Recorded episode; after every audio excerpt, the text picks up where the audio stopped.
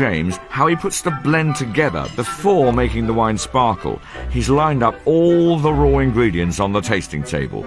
Most of these wines are straight from the barrel. I will start with tasting some 2005s last year.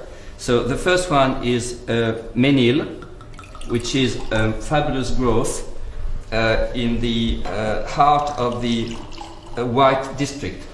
Champagne is a wine, though, isn't it? It's the one that has been fermented twice. Yes, so wine is champagne and champagne is wine. That's a wine fact and a champagne fact Yes. at the same time. Mm. But it's two facts.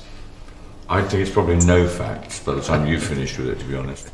It's quite cold in Champagne, so the grapes don't fully ripen and they give pretty sour juice, so this should make for an interesting tasting. Champagne Charlie is my name.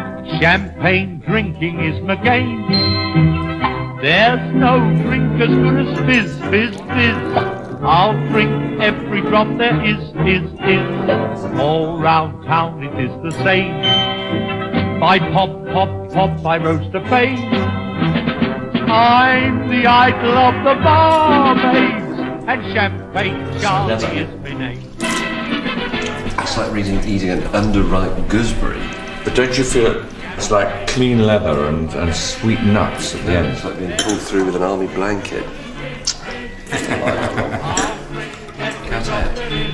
By mixing the different grape varieties and adding older wines that can date back up to 10 years or more, the blend becomes much smoother. Even before the second fermentation adds the bubbles, it's an intriguing wine. It's about as intriguing as battery acid. Have you spat anything yet, James? Yeah, How much? enough. The final blend is matured for six years before it hits the shelves, and Krug will sell this stuff for about 80 quid in the UK. God.